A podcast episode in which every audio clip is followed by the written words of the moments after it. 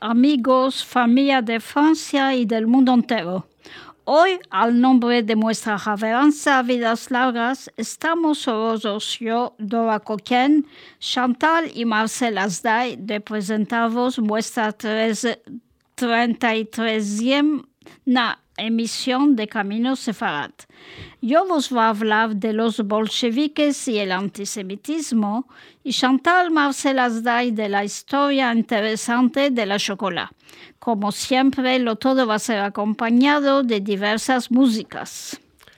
Chers auditeurs, amis de Famille de France et du monde entier, aujourd'hui, au nom de notre association Vidas Larias, nous sommes heureux Dora Coquen, Chantal et moi-même de vous présenter notre 33e émission de Camino Séfarade.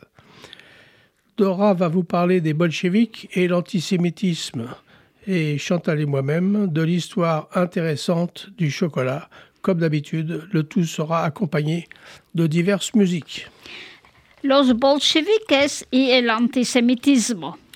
Les bolcheviks et l'antisémitisme. La de mañana del 25 de octubre de 1917, en Petrograd, los obreros toman posesión de posiciones estratégicas en las calles. En el Palacio de Invierno, el chef del gobierno provisional, Alexandre Kerensky, está esperando ansioso la hora que va a asegurar su jubilación. A juega las guardias coloradas tomaron el control de la central telefónica. La tomada del poder de los bolcheviques es inminente. Le matin du 25 octobre 1917, à Petrograd, les ouvriers prennent possession de positions stratégiques dans les rues. Au palais d'hiver, le chef du gouvernement provisoire, Alexandre Kerensky, attend, anxieux la voiture qui assurera sa retraite. À l'extérieur, les gardes rouges ont pris le contrôle de la centrale téléphonique. La prise de pouvoir des bolcheviks est imminente. No hay ni téléphone ni electricidad en el palacio. El puente del palacio está en las manos de las marinas bolchevicas. A la fin, una araba de la embajada americana es llamada y Kerensky se fue a Jueva de Petrograd, la Colorada. A la hora que la araba volta a un ángulo, Kerensky remarca un graffiti pintado recién en las paredes del palacio. Abajo el Yupan Kerensky. Que viva el camarada Trotsky. Il n'y a ni téléphone, ni électricité au palais. Le pont du palais est aux mains des marins bolcheviques. Finalement, une voiture de l'ambassade américaine est dépêchée et Kerensky s'enfuit hors de Petrograd la Rouge. Alors que le véhicule tourne à un angle, Kerensky remarque un graffiti fraîchement peint sur les murs du palais. À bas le Yupin Kerensky, vive le camarade Trotsky. Cerca de un siglo más tarde, el slogan conserva su absurdo.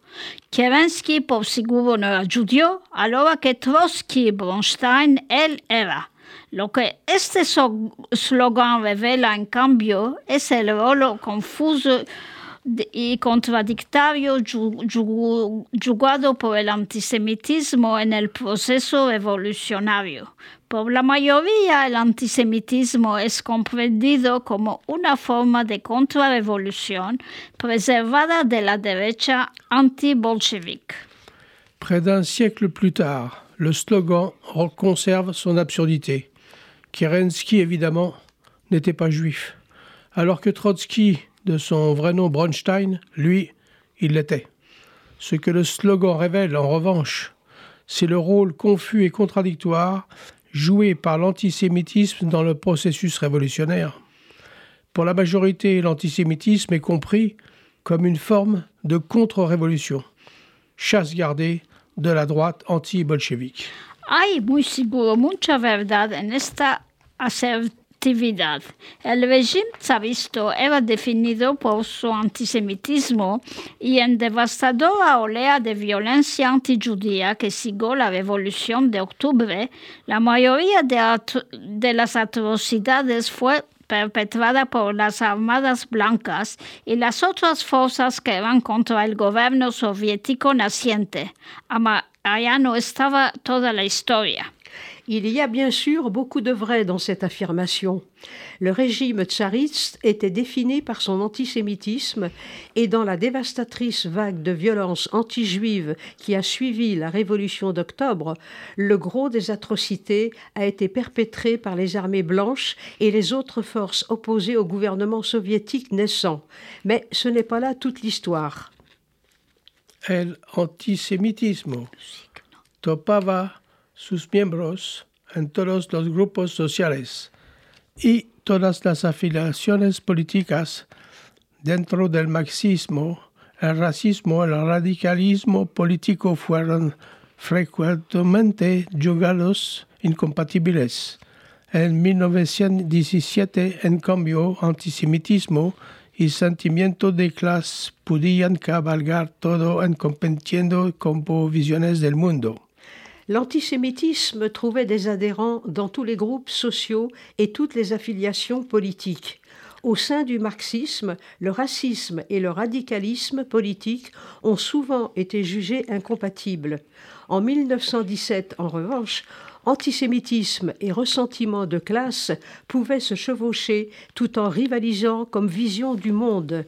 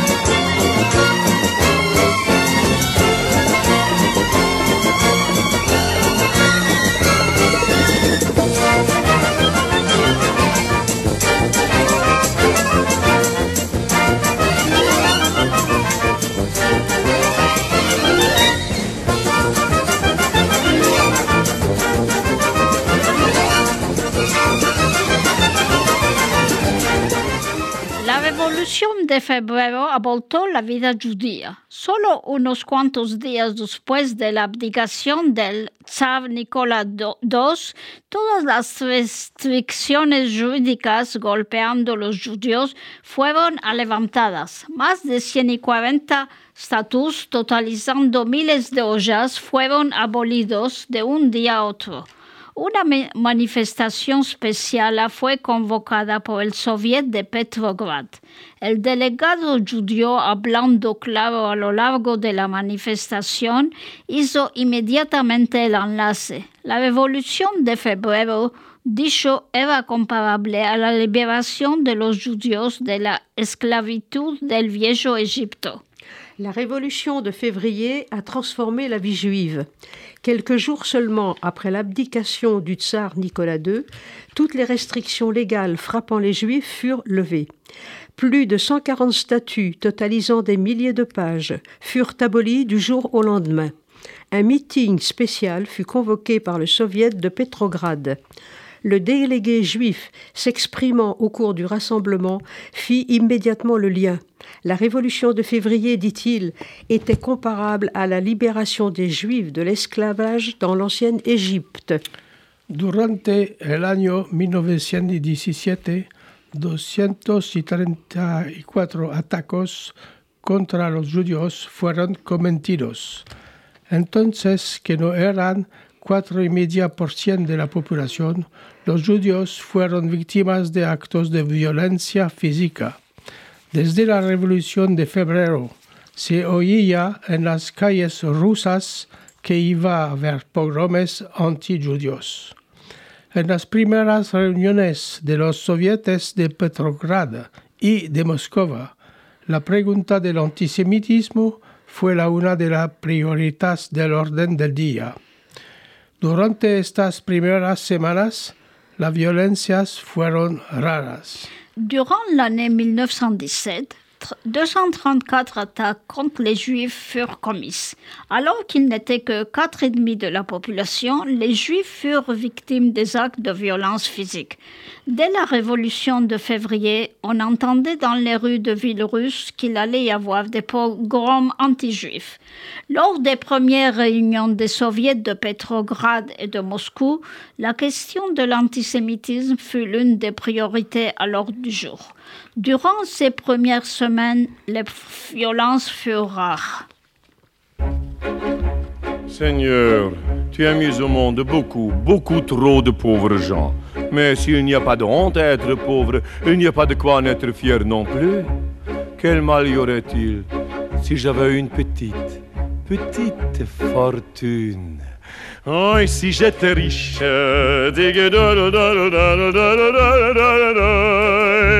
Oh, si j'étais riche, de moi. Hey, adieu la charrette.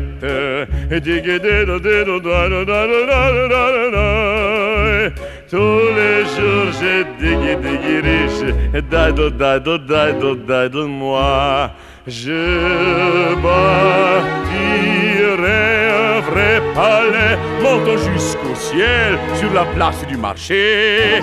Des murs plantés bien droits sous un toit doré un escalier de marbre, un autre tout en bois, l'un pour entrer, l'autre pour sortir. Et encore un troisième pour la joie. Et plein ma cour d'histoire, des coqs et des poules, toute la ville m'envirait, car ça piaillerait, ça caquetterait et chaque quoi sonnerait comme un vrai coup de clairon. Regardez tous, admirez ma maison.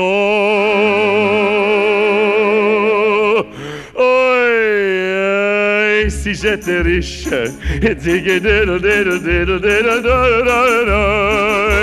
Oh, si j'étais moi.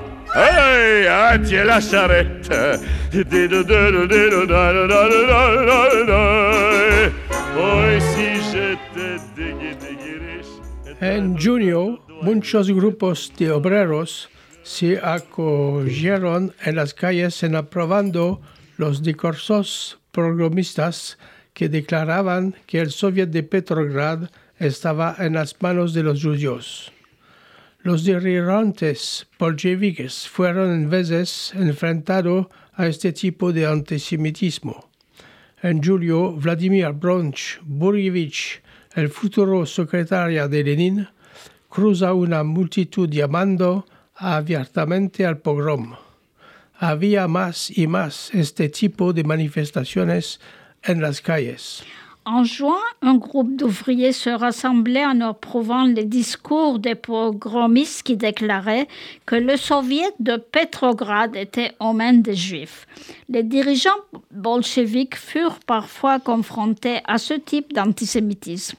En juillet, Vladimir bonch boyevitch le futur secrétaire de Lénine, croisa une foule appelant ouvertement au pogrom. Il y avait de plus en plus ce type de rassemblement dans les rues. A la fin de julio, los altavoces entre los prestadores en los cantones de las calles de Petrograd llamaban la multitud a aplastar los judíos y la burguesia. Contrariamente a primero estos discursos, ahora encontraban un gran público. Es aliento de este contexto que se recogió el primer Congreso Panrus de los Sovietes de Obreros y Soldados del 16 de junio al 7 de julio 1917. En fin juillet, des orateurs parmi les manifestants manifestants au coin des rues de Petrograd appelaient la foule à écraser les juifs et la bourgeoisie. Contrairement au début, de tels discours rencontraient une large audience. C'est dans ce contexte que se réunit à Petrograd le premier congrès pan-russe des soviets d'ouvriers et de soldats, du 16 juin au 7 juillet 1917.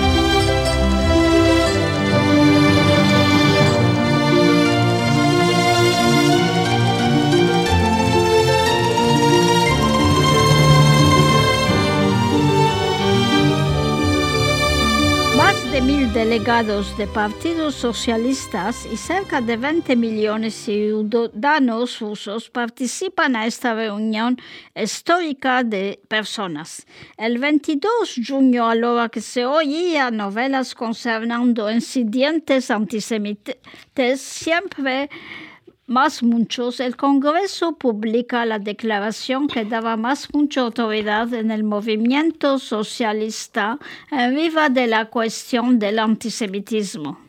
Plus d'un millier de délégués de toutes les partis socialistes et près de 20 millions de citoyens russes participèrent à ce rassemblement historique. Le 22 juin, alors qu'on entendait des nouvelles concernant les incidents antisémites de plus en plus nombreux, le Congrès publia la déclaration qui donna plus d'autorité dans le mouvement socialiste sur la question de l'antisémitisme. Preobrazhensky, la resolución estaba llamada En viva de la lucha contra el antisemitismo. Cuando Preobrazhensky escapó de Beldavla, un delegado judío se levantó para dar su aprobación en diciendo que la resolución ayudaba a sanar ciertas heridas que angustiaban a la comunidad judía. Fue votada a unanimidad por el Congreso. La resolución reafirmaba que el antisemitismo era sinónimo de contrarrevolución y reconocía que el peligro era la tendencia a donarse de eslóganes radicales. Rédigée par le bolchevique Evgeny Preobrazhensky, la résolution était intitulée Sur la lutte contre l'antisémitisme. Quand Préojarensky eut fini de la lire, un délégué juif se leva pour donner son approbation, en disant que la résolution aiderait à cicatriser certaines plaies qui affligeaient encore la communauté juive. Elle fut votée à l'unanimité par le Congrès.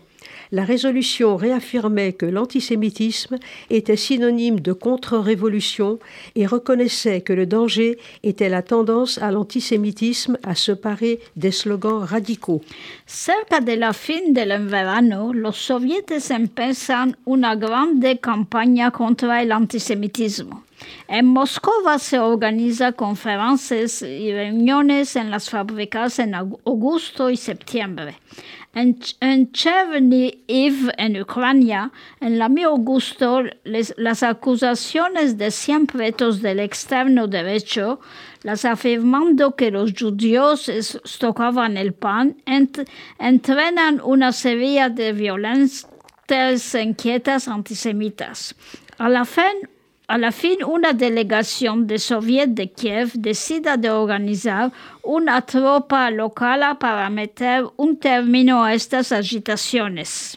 Vers la fin de l'été, les soviets commencèrent une grande campagne contre l'antisémitisme. À Moscou, on organisa des conférences et des meetings dans les usines d'août et septembre. À Tchernihiv, en Ukraine, à la mi-août, les accusations des sangs noirs d'extrême droite affirmant que les Juifs stockaient le pain entraînèrent une série de violents troubles antisémites. À la fin, une délégation du Soviet de Kiev décida d'organiser une troupe locale pour mettre un terme à ces agitations. Los pogromes se expandan y los bolcheviques toman el poder. Los sovietes realizan una lucha enérgica contra los pogromes y en muchos lugares la paz es establecida. En 1917, soldados empujados por los bolcheviques gritan, abajo los mencheviques son yupines. El camarada Ledin y sus amigos bolcheviques llaman el proletaria a pasar de las voces a los actos, lo que significa atacarse a los yupines. Les pogroms grandissent, s'étendent et les bolcheviks prennent le pouvoir. Les soviets réalisent une lutte énergique contre les pogroms et dans plusieurs lieux. La paix est établie. En 1917, soldats poussés par les bolcheviks crient À bas les mencheviks, ils sont youpins. Le camarade Lénine et ses amis bolcheviks appellent le prolétariat à passer des voix aux actes, ce qui signifie s'attaquer aux youpins. Un siglo después de la revolución, el antirracismo debe de ser cultivado y renovado. Un siècle après la Révolution, l'antiracisme doit être cultivé et renouvelé.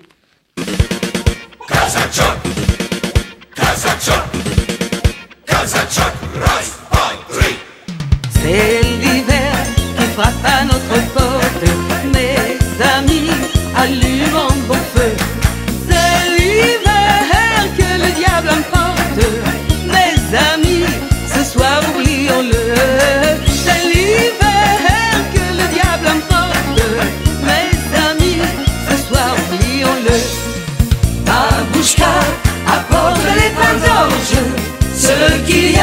de bon dans la maison. La vodka qui brûle un peu la gorge, mais qui nous laisse les cœurs pleins des chansons.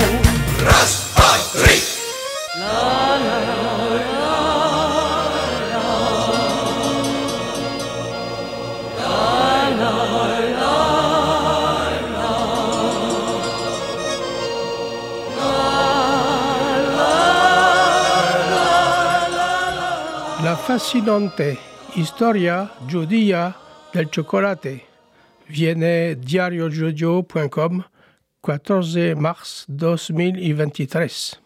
La fascinante histoire juive du chocolat tirée de diarojudio.com 14 mars 2023. Si se hace una lista de las comidas más judías, probablemente incluiría platos como sopa de pollo, jamín, pescado, gefilte fish y jala. Ama y el chocolate, probablemente no. Si on fait une liste de repas très juifs, on inclura des plats comme soupe de poulet, ramine, poisson geflit flich et la ralla. Mais qu'en est-il du chocolat? Sûrement pas. La historia del chocolate viene de 4000 años en la Mesoamérica, donde los primeros cacaoyes son buscados y que son en el México. La civilización Olmec es la primera que transforma el cacao en chocolate. L'histoire du chocolat remonte à 4000 ans dans la Mésoamérique, où les premiers cacaoyers ont été trouvés, et qui regroupe entre autres le Mexique d'aujourd'hui. La civilisation Olmec a été la première à transformer le cacao en chocolat. Hasta el siglo XVI, el cacaoye permanece desconocido afuera de la América Central ou del Sur. Jusqu'au XVIe siècle, le cacaoyer reste inconnu en dehors de l'Amérique centrale ou du Sud.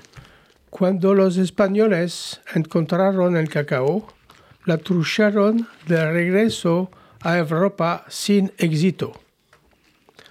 Lorsque les Espagnols trouvèrent le cacao, ils l'ont ramené en Europe sans succès. Demasiado amargo durante mucho tiempo no fue explotado. Bayona está en el origen de la introducción del chocolate en Francia. Trop amer et longtemps inexploité, Bayonne est à l'origine de l'introduction du chocolat en France. Importados por los judíos portugueses expulsados por la Inquisición a pr- principio del siglo XVII.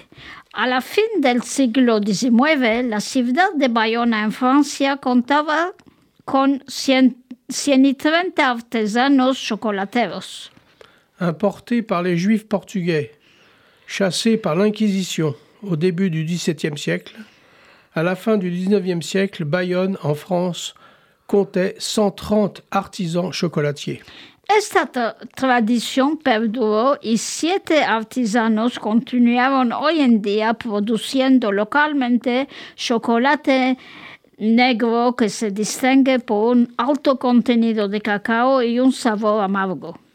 Cette tradition a perduré et sept artisans continuent aujourd'hui encore à élaborer localement du chocolat noir qui le distingue par une forte teneur en cacao et un goût amer. Siglo XX, la fabricación industrial destronó a Bayona. En 1945 todavía quedaba eh, 15 empresas. Más de 400 años de historia vinculan a Bayona con el chocolate. Merece el título de primera ciudad chocolatera de Francia. Au XXe siècle, la fabrication industrielle a détrôné Bayonne. En 1945, 15 entreprises demeurent encore. Plus de 400 ans d'histoire lient Bayonne au chocolat. Elle mérite le titre de première ville chocolatière de France.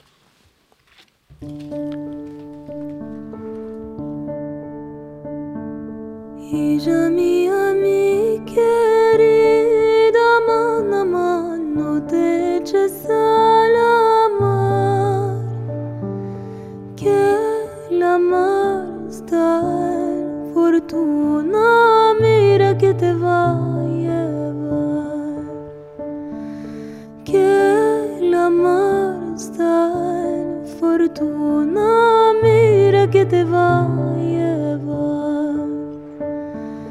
Que me lleve, que me man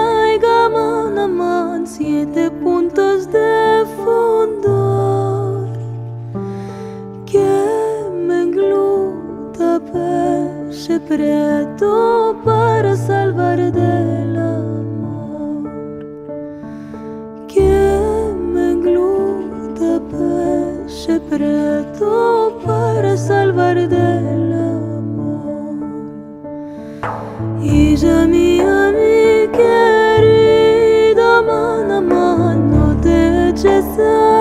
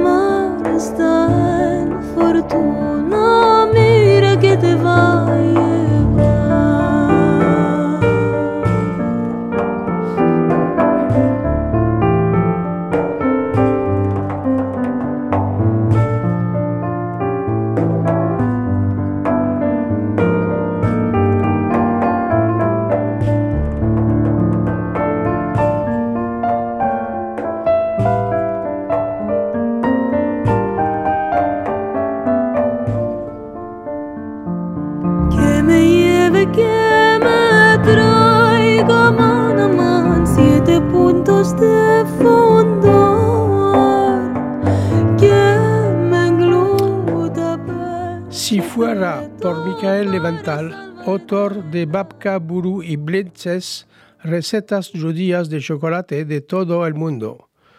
El chocolate deberá estar a la altura de esas icónicas comidas judías. Esto es porque los judíos han jugado un papel fundamental en su producción y popularización. Si cela ne tenait qu'à Michael Leventhal, auteur de Babka, Boulou et Blintzes, recettes de chocolat juif du monde entier, le chocolat devrait être à la hauteur de ces aliments juifs emblématiques.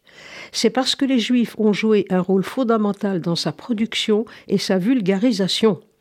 Según Leventhal, los comerciantes españoles que eran judíos o tenían antecedentes judíos conversos que se vieron obligados a convertirse durante la Inquisición en España estaban involucrados integralmente en la importación y venta de granos de cacao. Eventualmente empezaron a hacer chocolate con estos frijoles. A la medida que la diáspora judía se extendió desde España después de la Inquisición, también lo hicieron sus conocimientos sobre la fabricación de chocolate. Selon Leventhal, les marchands espagnols juifs ou d'origine juive, conversos qui ont été forcés de se convertir pendant l'Inquisition en Espagne, étaient intégralement impliqués dans l'importation et la vente de fèves de cacao. Ils ont finalement appris à faire du chocolat à partir de ces fèves. Au fur et à mesure que la diaspora juive s'est propagée depuis l'Espagne après l'Inquisition, leur connaissance de la fabrication du chocolat s'est également étendue. Levental se interesó en el rol judío del chocolate después de meldar el libro de la rabina Deborah Prince, donde el chocolate trail. Se describe a sí como un adicto al chocolate impidiente por lo que fue una maravillosa revelación para él que los judíos estuvieran tan involucrados en la comercialización y fabricación de las cosas. Leventhal s'est intéressé au rôle juif du chocolat après avoir lu le livre du rabbin Deborah Prince sur la piste du chocolat. Il se décrit comme un accro au chocolat impénitent. Ce fut donc une merveilleuse révélation pour lui que les Juifs soient si impliqués dans la commercialisation et la fabrication de ce produit. Cerca de tres años llevó a su familia a Bayona, una ciudad en el sur de la Francia, cerca de la frontera con España, para profundizar en la conexión histórica entre los judíos y la producción de chocolate. Bayona es conocida como la capital del chocolate de Francia y los dos museos de chocolate acreditan el papel de los judíos en la industria del chocolate de Bayona. En la Bayona del siglo XVII, los judíos vivían en un barrio llamado Saint-Esprit. Durante el día arrastraban su pedazo equipo para moler cacao hasta el centro de la ciudad. Al caer la noche tenían que llevárselo a sus lugares en el gueto. Il y a près de trois ans, il a emmené sa famille à Bayonne, une ville du sud de la France, près de la frontière avec l'Espagne, pour se plonger dans le lien historique entre les Juifs et la production de chocolat.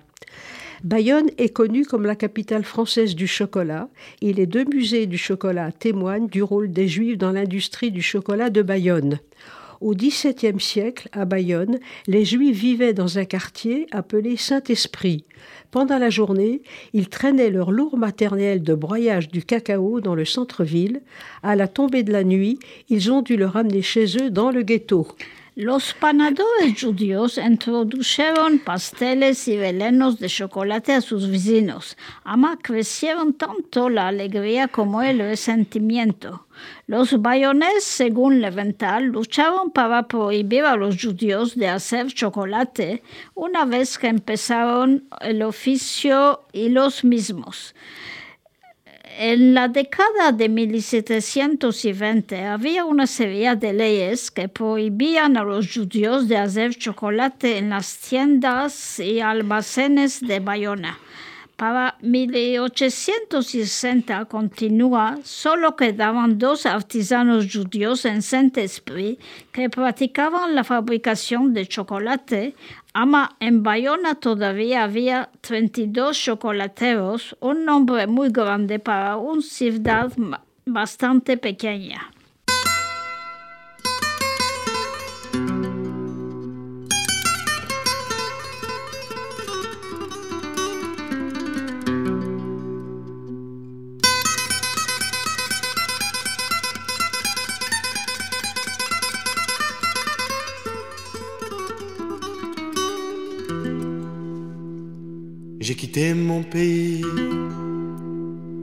J'ai quitté ma maison, ma vie, ma triste vie se traîne sans raison.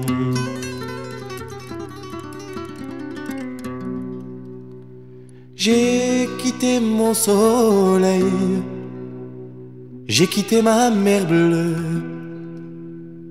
leurs souvenirs se réveillent bien après mon adieu. Soleil, soleil de mon pays perdu, des villes blanches que j'aimais, des filles que j'ai jadis connues. J'ai quitté une amie. Je vois encore ses yeux ses yeux de pluie, de la pluie de l'adieu. Je revois son sourire si près de mon visage. Il faisait resplendir les soirs de mon village mais du bord du bateau qui m'éloignait du quai. Une chaîne dans l'eau a claqué comme un fouet. J'ai longtemps regardé ses yeux bleus qui fuyaient la mer les a noyés dans le flot du regret.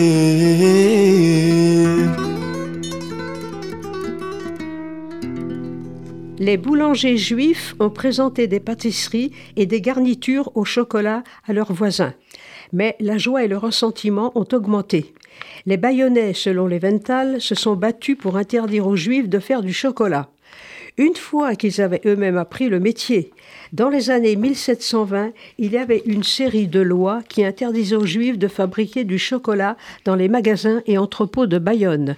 En 1860, poursuit-il, il ne restait plus que deux artisans juifs à Saint-Esprit, pratiquant la, la, chocolaterie. Mais à Bayonne, il y avait encore 32 chocolatiers, un très grand nombre pour une ville assez petite.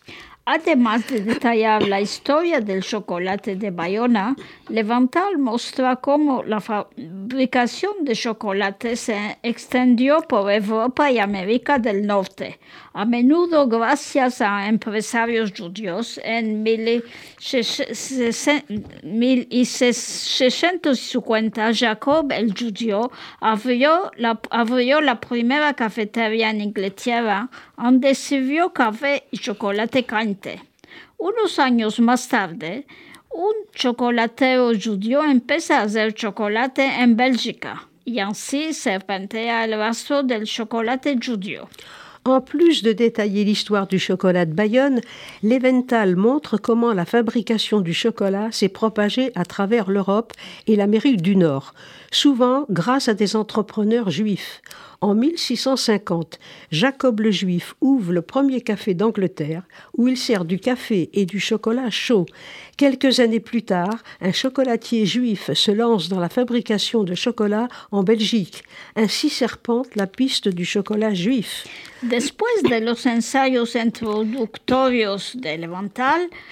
Sobre la historia del chocolate y el rol de los judíos en su popularización, la, colección incluye platos que utilizan el chocolate tanto dulce como salado. Après les essais d'introduction de l'Evental sur l'histoire du chocolat et le rôle des Juifs dans sa vulgarisation, la collection comprend des plats qui utilisent à la fois du chocolat sucré et salé. La entrada más antigua proviene de la madre de todos los escritores de comida judía, Joan Nathan. Es una receta de bizcocho de chocolate y almendras de 400 años de antigüedad que se transmite de madre a hija, primero en español, después en judío y finalmente en francés, de una familia judía de Bayona. L'entrée la plus ancienne vient de la mère de tous les écrivains gastronomiques juifs, Johann Nathan. C'est une recette de gâteau au chocolat et aux amandes, vieille de 400 ans, transmise de mère en fille, d'abord en espagnol, puis en judio et enfin en français, par une famille juive de Bayonne. Puede encontrar aquí una receta de chocolate caliente de Curaçao, la isla caribeña de- donde un judío de Bayonne se estableció a la fin del siglo XVI y ayudó a establecer allí una industria del chocolate. Vous trouverez ici une recette de chocolat chaud de Curaçao, l'île des Caraïbes où un juif de Bayonne s'est installé à la fin du XVIe siècle et a contribué à y établir une industrie du chocolat. Al ensamblar las recetas, Levantal trató de obtener una muestra representativa de todo el mundo, incluidos Curazao, Israel, Egipto, Francia, Alemania, Hungría, Italia, los Países Bajos, los Estados Unidos y Turquía. De Túnez hay una receta de boulou, descrita como un cruce entre un pastel y una galeta. Del Monday Mon- Morning Cooking Club de Australia hay una receta para un pastel de celebración de chocolate y marmelada. Para una receta sabrosa hay incluso una clásica caponata de berenjena de Sicilia hecha con sí chocolate. En assemblant les recettes, l'Evental attendait d'obtenir un échantillon représentatif du monde entier, notamment de Curaçao, d'Israël, d'Égypte, de France, d'Allemagne, de Hongrie, d'Italie, des Pays-Bas, des États-Unis et de Turquie. De Tunisie, il existe une recette de boulou décrite comme un croisement entre un gâteau et un biscuit. Du Monday Morning Cooking Club of Australia, il y a une recette pour un gâteau de fête au chocolat et à la confiture. Pour une recette savoureuse, il y a même une caponata d'aubergine sicilienne classique faite avec, oui, du chocolat.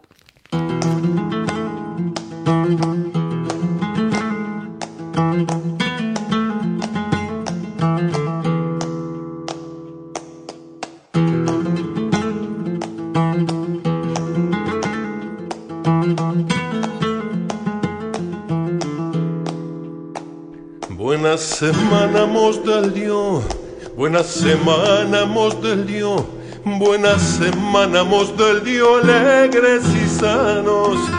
Buena semana, mos del Dio, alegres y sanos.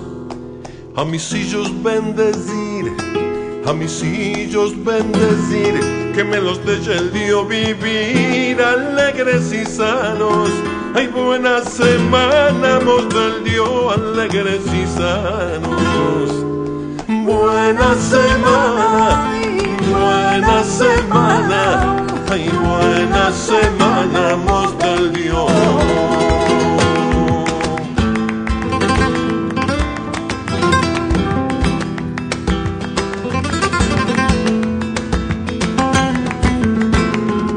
Para fadar y circuncir, para fadar y circuncir, para poner el tefelim. Buena semana, ay, buena semana, mos del Dios alegres y sanos.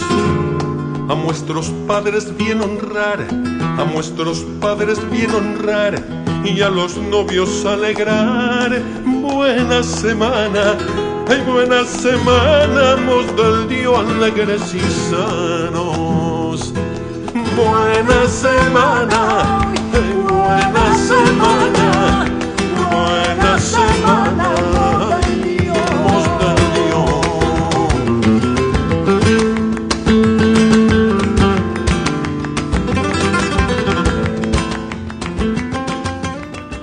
Encina se escapa nuestra emisión Camino Sefarad, que puedes sentir de nuevo en podcast sobre nuestro sitio Vidas Largas Google Sit.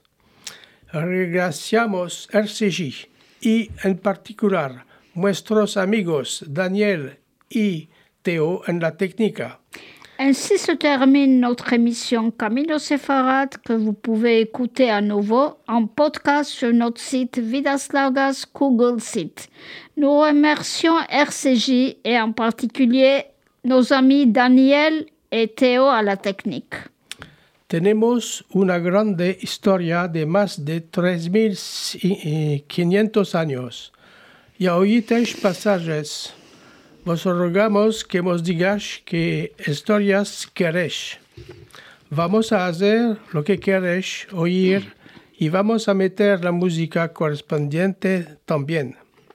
Puedes escribir a nuestro email vidastargas79 gmail.com todo en minúscula. Otra vez, vidastargas79 gmail.com tout en minuscule. Gracias muchos. Depuis plus de tr- 3500 ans, nous avons une grande et longue histoire. Vous avez écouté des passages sur Ra- Radio RCJ et nous vous remercions. Dites-nous si vous avez aimé et quelles histoires de l'Antiquité aujourd'hui vous aimeriez entendre? Nous vous les raconterons avec plaisir et en musique. Vous pouvez nous écrire sur notre mail vidaslarga79.gmail.com tout en minuscule. Je répète, vidaslarga79.gmail.com tout en minuscule. Vos, vos convidamos a ir a la, a la Cuche por nuestro próximo atelier a las dos horas y media, calle Lafayette en París, el martes 13 junio. Nous vous invitons à venir à l'Écuge pour notre prochain atelier à 14h30, rue Lafayette, à Paris, le mardi 13 juin. El jueves 22 junio, si querer Dios, esperamos toparvos sanos y recios para nuestra próxima emisión Camino Sefarad. Le jeudi 22 juin, si Dieu le veut, nous espérons vous retrouver tous en bonne forme pour notre prochaine émission Camino Sefarad. Gracias a todos por estos momentos pasados en juntos y que vidas largas tengamos. Et au plaisir de vous retrouver si Dieu le veut.